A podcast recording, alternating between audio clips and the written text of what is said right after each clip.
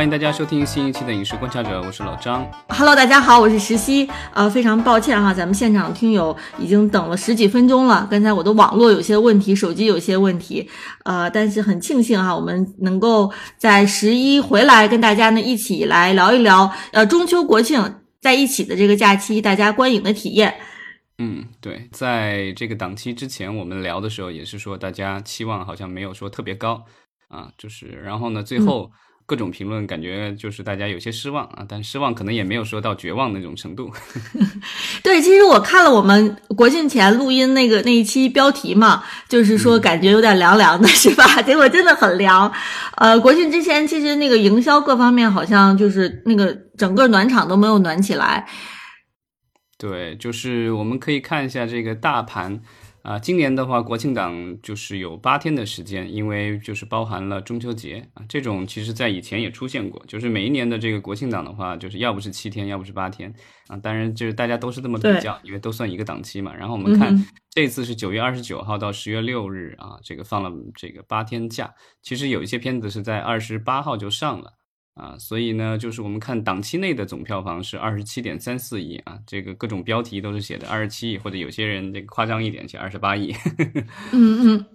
但观影人次是比较悲催的，就只有六千五百一十万。我看了一下对比，他说一九年到二一年平均其实都是一点零四亿的观影人次，而且那些年有一些甚至是七天的这个假期的，所以今年的国庆档跌了三分之一啊，这个是观影人次。其实你说到这个观影人次哈，我觉得咱们可以特地说一下这个二零一九年的数据，比二零一八年其实是有一个特别显著的一个提升。呃，大家都觉得这个就是只能再往上了，结果没想到，对吧？有疫情，但这个疫情我能理解，但今年其实疫情已经没有了，而且我们的暑期档已经又来了一个，就是啊史上最强暑期档，对吧？然后这个就是对对。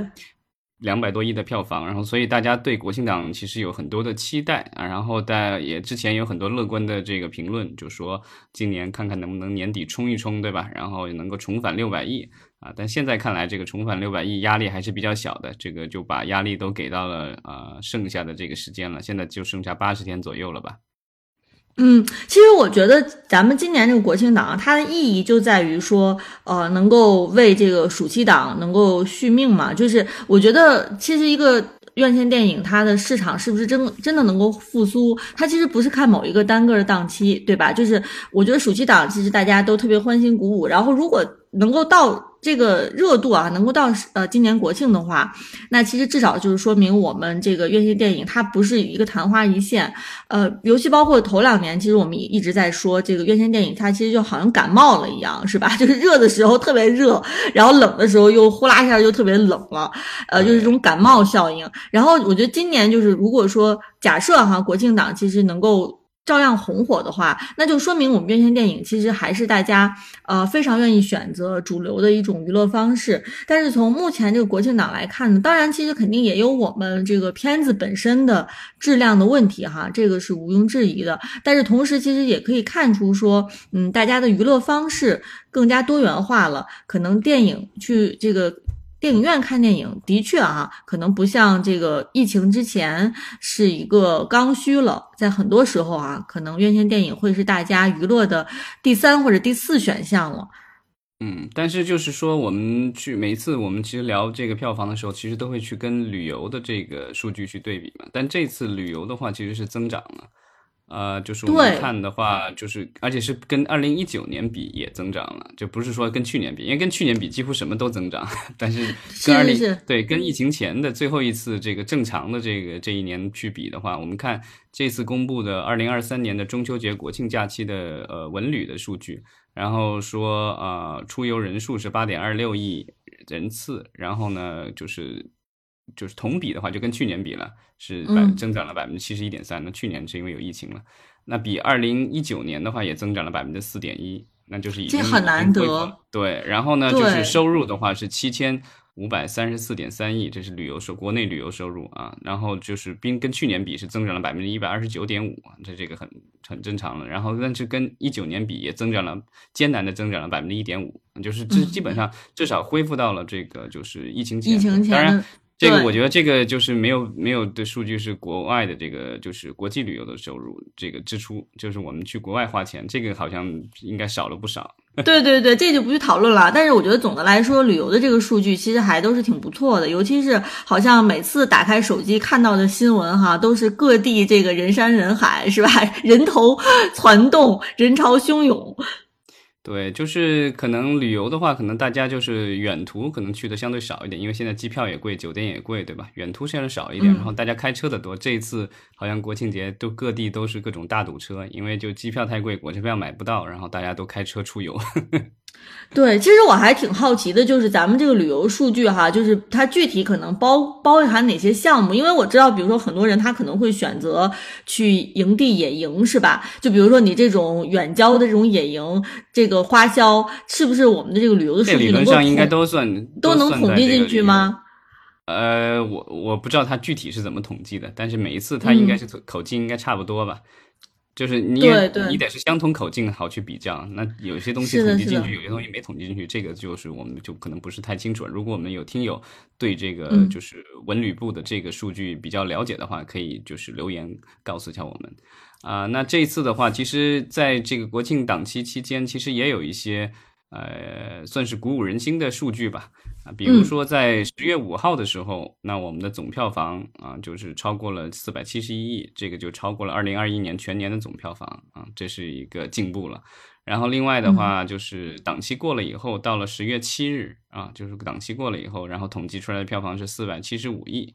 但这个数据的话，其实比往年要增长，但是呢，就是跟二零一九年比的话，就有点落后了，因为在二零一九年的时候。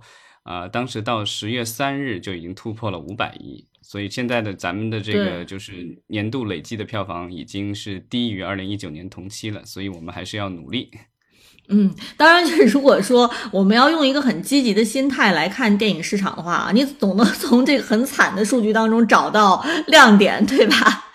对，这个就是标准是什么？对，国庆档的巅峰的话，其实是在一九年和二一年啊，其实二零年也还不错，所以就是这个就是让大家有点诧异啊，就是说，因为去年是因为疫情特别严重，所以这个票房低，大家能理解。但是在二零年和二一年，其实也是疫情这个也在进行当中，对吧？然后但当时的票房其实还不错。啊，我们可以看一下一九年的话，当时有七天的假期是四十四点七亿，这好像是有史以来这个最高的记录了，就是国庆档期。二零年的话有八天，然后是三十九点七亿，这个当时我觉得已经很了不起了。当时我印象当中应该是那个就是八百，对吧？对，二零年是第一波疫情刚刚结束嘛。对，反正对吧？二零年啊，那个时候，对对，然后这个就是国庆，当时有这个就是成绩已经很不错了。到二一年的时候啊，还有增长，然后就是但是是七天的假期是四十三点九亿啊，这已经很了不起了。在二一年的时候，当时我们应该是连续。二零年和二一年都是全球票房冠军，对吧？是的，是的。对，年度票房冠军全球。嗯。但二二年不行了，就只有十五亿，这个没办法，因为这个。嗯，因为二二年是疫情最凶的时候嘛，对吧？就去年，大家如果还历历在目的话，去年十月份正好是一个很重要的这个战役的最后的关头，是吧？所以可以理解啊，对，那今年只有二十七亿啊，这个就是属于让大家有点失望了。然后我们看这个日均的票房也可以比较出来，日均票房在最高的时候是一九年是每平均每天是六点四亿，然后二零年是五亿，二一年是六点三亿，那今年的话只有三点四亿，这明显的就有差距了，就一半了，一天的这个日均票房只有一半啊，所以整体票房也就差不多就一半多一点。嗯，其实我觉得咱们如果说这个观影人次哈，这个数据可能更直观一些。就是观影人次其实就意味着到底有多少人头去看电影嘛，是吧？所以今年其实很多媒体最后出来的这个最后出来的结论都是人没了，就是没人。嗯，对。然后其实票价的话，咱们是涨了一些的。从一九年的票价当时只有四十块不到，三十七块七。今年的话，已经这个就是档期内涨到了四十二块啊，所以就是很明显。然后你看上座率也是这个，虽然你要知道，我们一九年到二三年有一个其他另外一个变化，就是我们的电影院的银幕数量增加了不少。嗯哼，啊，我记得印象当中，疫情前好像咱们才六万七万块，现在已经八万块了，对吧？其实也增加了一两万块银幕。然后呢，但是就是是票房没有。增长，所以上座率其实是断崖式的跌下跌了。从二一九年的这个百分之三十六的上座率，现在二三年的话，我看只有百分之十四点八。其实咱们在过去几年当中，哈，一一直都在提这个荧幕数量的问题，就是一直都在说，就是咱们国内是不是这个电影院开的这个速度太快了，然后荧幕数其实已经远远的多于现在的这个市场能消化的这个需求了。对，就是说可能。很多地方还在，就是说，好像还在不停的建这个新的影院。我我记得好像咱们前几期节目还有提到说，今年还有政策说要就是提高咱们，仍旧在呃提高咱们国内的这个荧幕数量，是吧？对，我觉得好像是在二零二五年之前，好像是十万块荧幕吧，如果我没记错。对对对，当时咱们还特地说过。国家定的一个目标。对这个目标，其实对就一直就有。然后，其实咱们一直就是很担心的一点，就是说你荧幕数量增增多了，那就是电影院虽然开的遍地都是了，但是大家都不去看电影的话，其实就是上座率很低。那其实你的这个这些电影院经营哈，就是是其实会很困难的，对吧？对我这个假期是回了一趟这个江西老家一个小县城，然后呢，当时我就想着说要不要去看个电影，然后我就打开了这个淘票票，然后看了一眼，我就发现这个当地的电影院的生意惨呢。我们那小县城可能也就十万人口左右，然后有两三个电影院，都是这种在商场里的这种多厅的吧，然后。我当时是下午打开了 A P P 看了一下，就十月几号我忘了，然后就很悲催啊，就是属于黄金场次的话，就是晚上的这个黄金场次，就是一一场电影一半三分之一的票可能都没卖掉，白天的场次感觉更惨，有一些场次我看就是一一张票都没卖出去。嗯嗯嗯，所以其实对于这些经营运营这个电影院的人来说，哈，可能，呃，这就不是一个好消息。就是你的电影院越开越多，但是单个到每一个影院经理身上，这个压力可就很大了，是吧？对，然后我带孩子去那个商场玩，他就玩游戏机了。那我就看了一下，去电影院门口瞅了一眼。然后这个，因为很多年前我有一次春节回家，当时我记得盛况空前，整个电影院门口挤满了人，然后全是人，然后就是大家排队买票。当时我记得带孩子去看了《熊出没》，但这一次我就看到电影院门口就是这种叫什么？那成语叫什么？门可罗门可罗雀。是是是，对，当然其他地方可能会好一点，但我就是我们那种，就是这都已经连五线都算不上，就一个小县城的一个地方，就属于这个，就完全没有那种观影的气氛。然后这个就是呃，我们可以看对，刚才还没有提啊，就是我们只是聊了这个这个整体的这个状况，我们可以看见具体单篇啊，这个就是这个其实也没有什么太大的亮点啊。当时我们这个我记得我们节前聊的时候，当时我觉得这个坚如磐石会不错，对吧？然后最终。啊，就是反正这个也是档期内的冠军，是八点八亿。然后我看今天是十月九日，然后我看已经票房过十亿了，因为它在二十八号就已经上映了，所以啊，它在这个档期前有一天的票房，然后现在就是又档期结束了以后又积累了两天，然后所以有已经有到十亿了。但是这个就是其实令大家还是有点失望的，因为这个就是在等于是说我们整个档期内八天没有产生一部啊过十亿的这个电影。啊，第一名是坚如磐石，八点八亿，然后第二名是呃，我们之前聊过的这个前任四啊，对，前任四是这个也是让大家大跌眼镜，这个之前的预估说有十几，至少有十几亿的票房，因为上一部有十九亿，快接近二十亿的票房，那这一次的话，档期内只有六点二亿，然后呃，整体的预估可能也不一定能到十亿了，就是这个可能到上一部的一半都有困难。嗯，其实《前任四》还是特别可惜啊，就是因为我知道咱们，呃，十一聊之前，其实还也有听友还说，这个《前任四》感觉上这个喜剧的元素还是挺浓浓重的哈，是不是能够续上《前任三》这么好的一个票房成绩？《前任三》哈是一个。大爆款嘛，是吧？成绩也是非常非常好，所以就是对《前任四》还是有一些期待的。呃，但是没想到 最后这个六点二亿哈，这个票房也是让人觉得挺可惜。嗯，然后第三名是志愿军，然后是五亿啊。志愿军的话就是。呃，好像在整个期这个就是国庆档期里的这些新片里面，好像是豆瓣评分最高的。嗯，就是一部主旋律嘛。对，但是就是可能大家对这种就是抗美援朝题材的 这个影片，可能稍微有点疲劳了，审美疲劳了已经。对过去的这个几年内，对吧？有长津湖，有这个张艺谋导演的那个就是。啊，那个叫狙击手，对吧？然后还有这个什么金刚川，然后一系列的这个抗美援朝的这个电影，还以及有电视剧，对吧？这跟这个之前的这个就是抗日的这个题材的这个扎堆儿是一样的，就可能感觉就让大家有一些疲劳了啊。所以就是即便是口碑啊已经算是不错了，但是票房依然没有说特别的理想。但是至少他在后期的话，好像反超了这个《前任四》了。嗯，其实我觉得从志愿军，我们也可以看一看后续，呃，大家对于主旋律电影的呃这个热情哈，是不是能够？对，但问题是这个是三部连拍的，好像是拍了八个月还是十个月，所以接下来的话 还有两部呢。这个就是不知道这个就是之后能够这个就是一步一步走高，还是说就就慢慢就走低了，这个就不好说了。对，因为你刚才提到的全是抗美援朝题材的嘛，但是其实我们这么几年来，这个主旋律电影哈也是就是很多，包括就不光是抗美援朝题材，其他的比如说什么我和我的家乡，我和我的祖国啊，对我和我的这个系列就现在暂停了。对对对，所以其实你看，就是就整个。主旋律作为一个类型来说，哈，它到底之后能够这个大家对这个主旋律这个类型的这个热情能够持续多久？呃，包括就是说，我觉得到底主旋律能不能拍出什么花样来？哈，是不是能能够就是有不断的创新出来？我觉得这个很重要。如果只是就是呃，我们大家已经看过的这些东西，或者我们都理解了这个主旋律的这样的类型的，没有什么。新的东西出来啊，我觉得可能主旋律是不是它的市场这个爆发就有可能已经要告一段落了。这个我们可以再期待，我们可以再观察。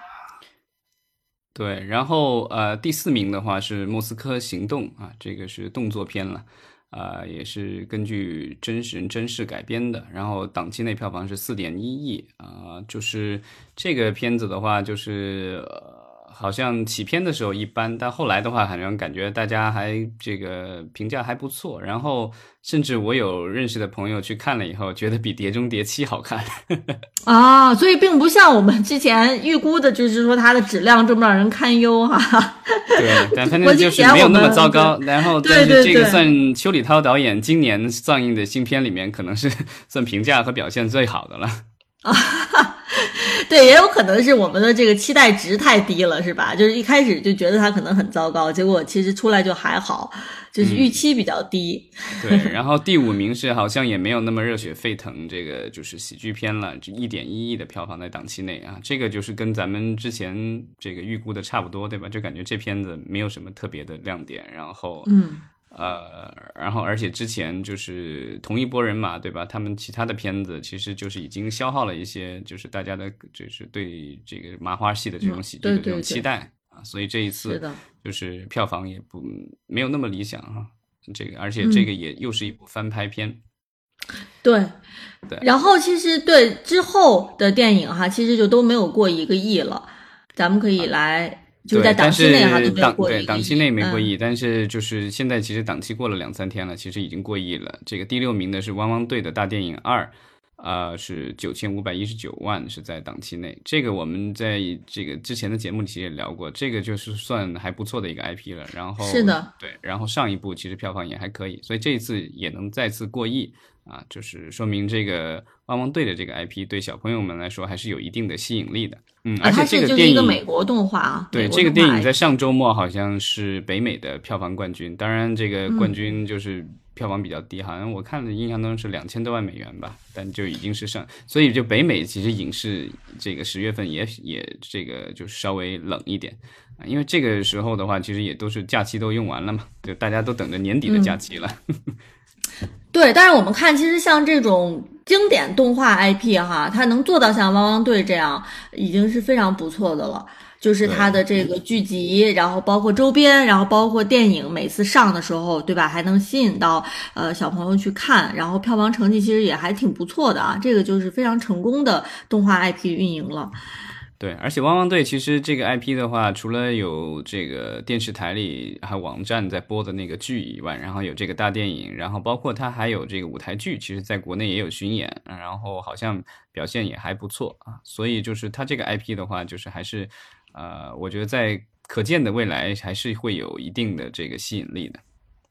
对，然后其实排在汪汪队之后的哈，就是贝肯熊火星任务，在档期内呢也有五千七百多万的票房。对，这个就是贝，我觉得贝肯熊来说，这个成绩就还不错了。因为之前我们聊他在档这个疫情期间上过第二部，对吧？没有破亿。那这一次的话，有五千多万在档期内也还不错。啊，然后我觉得第八位是我比较意外的，是这个奥本海默，这个就是居然还有那么多人去看，也一千多万的票房，嗯，就是口碑效应，然后能够持久的有票房的呃这个进账。奥本海默好像是今年全球票房里的第三位了吧？因为第一位是那个芭比，第二位是这个就是超级马里奥大电影，然后第三就是这个奥本海默，接近十亿美元的全球总票房。啊，所以这个就是诺兰导演还是这个非常厉害啊，而且一如既往的。对我看这个我们的那个听友群里面有听友分享的，就是说诺兰导演可能在跟片方在谈判，有可能会指导接下去的两部的零零七电影啊，这个我也是非常期待，看看不一样的零零七啊。没错，然后其实有一部让你一直特别 diss 的这个《我是哪吒二 之英雄归来》，就是这个山寨版的哪吒，是吧？对，它其实也有在档期内也有一千四百六十六万的进账。嗯，对，我觉得这片子估计就挣钱了，看它的这个制作的这个水准，应该花不了多少钱做出来的。嗯，没错。呃，其实我们看啊，就是今年其实国庆档之后呢，媒体啊都在讨论的，就是说这个院线电影，大家不一定是要在一个假期里面必须要去选择的呃一种娱乐项目了，是吧？所以我觉得，如果说院线电影想要持续的这个市场火爆的话，可能我们这个电影行业的从业。者可能还是要好好想想怎么创新，在内容上，在形式上去创新，然后在营销上去创新，哈，就能够搞出点新的花样来。嗯，这一次的就是我觉得比较明显的就是，比如说营销上，之前咱们都说这个抖音对吧，短视频的营销，然后。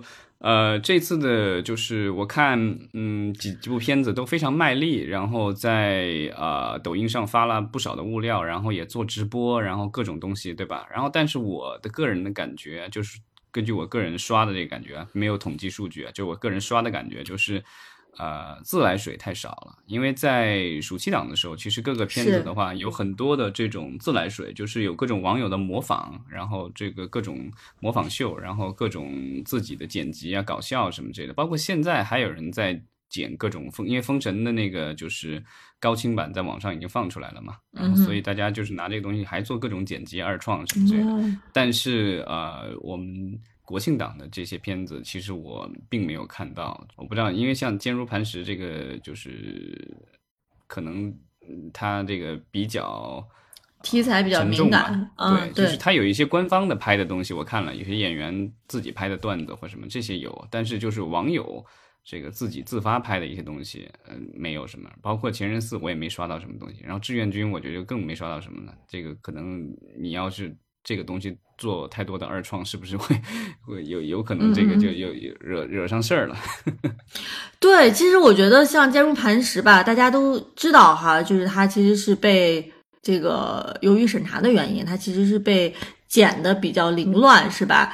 那么我觉得，如果说它是导演的剪辑版，有可能会是这个票房成绩会是非常非常好的。就是我们电影市场可以看出来，它还是一个被高度监管的这样的一个市场啊，它很多其实都不是市场的行为，是吧？那么就是我们这个观众来说，消费者来说，其实对于一个高度监管的这个产品，它其实它可以选择就是投弃权票嘛。对吧？就是说，我们就大不了就不去看这样的电影了，是吧？就是你可以删可以剪，那我我我不一定非要去看。尤其其实不像我们，比如说以前还是有很多这个包场，或者说这个举完成任务，是吧？就是我记着以前就比如说上学，你还是就是老师可可能学校组织大家都要去看什么电影。我记得最早看一些主旋律电影都是。我上学的时候啊，都是就是在军训的时候，就是大家必须去看的，我老师就是专门拿出一天，带这个学校的学生一起出去，就是呃去看的。但我觉得现在我不知道，就是还有没有这样的情况了哈？就是说，就是咱们的亲友也可以留言，就是看看自己身边在这个国庆档期间有没有这种单位包场的这种情况，对吧？就是去看主旋律电影什么。但我个人感觉应该可能不多了，因为。反正我最近听说的这个各种消息，都是各个地方财政都比较缺钱。对，而且就是你想，如果是学校组织大家去看电影哈，咱们就说就不说这个机关单位哈，就说这个学校如果组织学生出去看电影的话，可能还有各种各样的问题，是吧？可能还要包车，然后可能还要国庆期间，我觉得这个。不大可能啊，这个对，当然你可以是国庆之后嘛，对，是就是国庆之后，比如说呃，学校有没有可能呃，我不知道，就是因为呃，你家孩子可能这个年龄稍微大一点，你你你们孩子在上学期间有过学校组织的这种包场观影的活动吗？从来没有过吗？因为他上一年级就疫情了，所以其实之后的话，他们只有在就是在学校里，他们有在比如说在在那个风雨操场，就室内的操场，然后组织这个在投影上看这个看过这个革命题材的电影，然后有时候在班级里，因为现在小学的这种在班级里都有大电视，对触屏大电视，所以他们有时候也会给看片子，然后但是就是这种组织去电影院好像从来没有过啊。那你这种在班级里看的话，片方都是没有收入的吧？嗯，那都是结束观影。对，你可以理解成为这是一种盗版，内内 部放映，内部放映，是的，是的，非商业放映这种叫啊。所以就是这个假期期间的话，其实就是大家其实不看电影的话，其实还有很多的事情可以做的。然后呃，我看了一下相关的一些数据，对吧？就是国内游。呃，就是有一有缓慢的增长。另外的话，海外游我看了一下，大家还是一扎堆儿的去日本，对吧？相对便，嗯，相对便宜一些，但是比疫情前还是要贵了很多。然后，呃，虽然之前就是说对这个核污水这个大家有一些。啊，这顾虑就是顾虑，对吧？但是好像我看的就是取消的很多是团游的，但是后来增加的都是去自由行的，所以就是年轻人自由行一般都是年轻人嘛。那年轻人可能还是啊比较这个不不是那么在意这个之前的各种新闻啊。然后啊，我看这个就是还有相关的新闻说到有一些影视的取景地，然后在假期期间也成为了热门景点啊，比如说这个。啊，狂飙对吧？这个在江门取景，其实狂飙在春节播的时候，然后当时就已经有很多人去江门玩了。然后这一次啊，我看假期他说有有相关的数据说啊，江门的这个假期八天接待了五百零一万的这个人次的游客，然后旅游收入二十八点八一亿元，然后这个增长了百分别是百分之一百七十点四九和百分之一百五十六点七七啊，就是非常明显的 这增长了一倍多，对吧？是，我觉得可能就是大家对于这种在电视剧里面看到的这样的呃取景地哈，可能会热情更高一些，可能远比去比如说像你家乡那种，就是可能网红现在就是就是各种网红打打卡地，对吧？我记得好像这个就是国庆期间，好像哪一位某某张姓女演员好像在某个地方打卡了，然后一在网上发出来以后，一堆的人跑去那儿打卡。那咱们其实还没说，这个国庆期间大家还可以选择在家看亚运会，对不对？老张，你有看亚运会吗？呃，就是亚运会的开幕式是在假期前了，然后看了一眼，然后孩子觉得没意思，然后就没有再看了。然后之后的话，比赛我只是我没有看过任何一场完整的比赛，只是说走亲访友的时候，然后发现他们家里电视在播着，然后看了两眼，然后新闻的时候看了一眼。这个亚运会跟我们的电影。最相关的其实是，呃，大家如果暑期档去看了《热烈》的话，其实里面的这个情节，其实到最后的话，其实是为这个就是要给要参加国家队，对吧？要是这个进亚运会去比拼这个就是街舞哦，那个电影其实是和亚运会合作的啊，啊，所以它在这个暑期档放出来，其实是时机是刚刚好，因为就是正好我们十月九月底十月初就是这个亚运会，然后这次的话，中国队的这个霹雳舞好像夺冠了，嗯 嗯嗯，对，所以这个是呼应了我们的电影啊。这个体育节目哈，可能对于客厅娱乐来说仍是非常重要的。就是像但是今年的亚运会还有一个事情，就是可能之前大家没想到，但是。接着又发生了，就是电竞，对吧？打游戏这个事儿，这上一届亚运会就没有直播，这一会居然在我们家门口这个办，然后依然不直播，太荒谬了。咱就不好评论啥了，反正有关部门肯定有自己的考量，对吧？嗯嗯，我也不知道，就是说你既然不喜欢这项目，那要不你就不办了呗？那办了又不播。对，我觉得如果大家有就是在客厅娱乐哈，在家里宅在家里看过什么内容，也可以跟我们分享。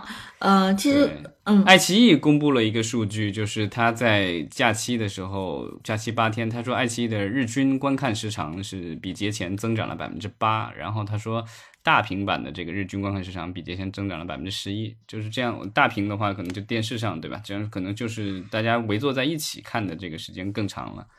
啊，然后其实假期的时候，其实我们在节前也聊过，就是有不少的暑期档的电影，其实之前或者就是在这个假这个。假期期间就陆陆续续都放出来了，然后大家可以在网上可以看得到。所以其实你如果不去看这个国庆档的新片，其实是可以看暑期档的这些老片，其实也不算太老，对吧？其实也就两三个月啊，所以就是对很多人来说还是新片啊。这个就《长安三万里》啊，《封神》《巨齿鲨二》《碟中谍七》《八角笼中》《查二二中》《消失的他》，这些都可以看。其实，在这个假期期间的话，我们家孩子看的就是《查二二中》的这个。在在网上看的，对啊，所以就是呃，其实有很多的这个片子，然后质量也还不错。如果你没看过的话，其实可以看。另外，其实还有一部呃主旋律的网大，我看就是也还不错。就是二一年有一部网大叫《浴血无名川》，是当年的爱奇艺的网大冠军，三千多万的分账票房。然后呢，这一次的话是续集，叫《浴血无名奔袭》，然后二十八号上映，也是抗美援朝啊。所以就是 这抗美援朝无处不在。对，其实我在想说哈，就是其实即便是对于主旋律来说，如果大家在客厅里面能够看到这个比较这个。呃，怎么讲？就是视觉体验上啊，比较新奇的，呃，比较刺激的这样的主旋律电影，那么其实也没有必要去电影院再去看了，对吧？像你刚才说的，爱奇艺的网大，它其实做主旋律可能也能做得相当好了。那大家为什么一定要又要去院线电影再去看这个抗美援朝主旋律呢？所以我觉得这个是做院线电影的从业者可能需要好好思考的。对，就是可能院线电影还是要给大家你在客厅娱乐里面能够享受不到的这样的视觉和听觉体验，是吧？如果说我们这个网大都能做得非常好了，那么就更没有必要去电影院去看这样的电影了。嗯，然后国庆期间其实还有就是各种演唱会啊、音乐节，还有各种漫展，对吧？潮玩展，这个其实是很多的。然后大中小城市都有啊。当然，这个我们家那小县城可能就没有这种活动了。但是，一般的这个就是二二三线城市啊，包括这个一线城市都有这些活动。然后我看这个光就光漫展，好像在这个假期期间就全国各地有超过百场。然后还有各种音乐节、演唱会，对吧？所以其实就是这个也是吸引了相当多的年轻人，因为这些的这些主要是消费的还是年轻人。大家如果就是对吧，买了票去看演唱会了，可能看电影的这个时间和热情就要少很多了。啊，而且演唱会的门票又很贵，是吧？对，这个之前荷包可能 已经被掏空了，就更不想去看电影了。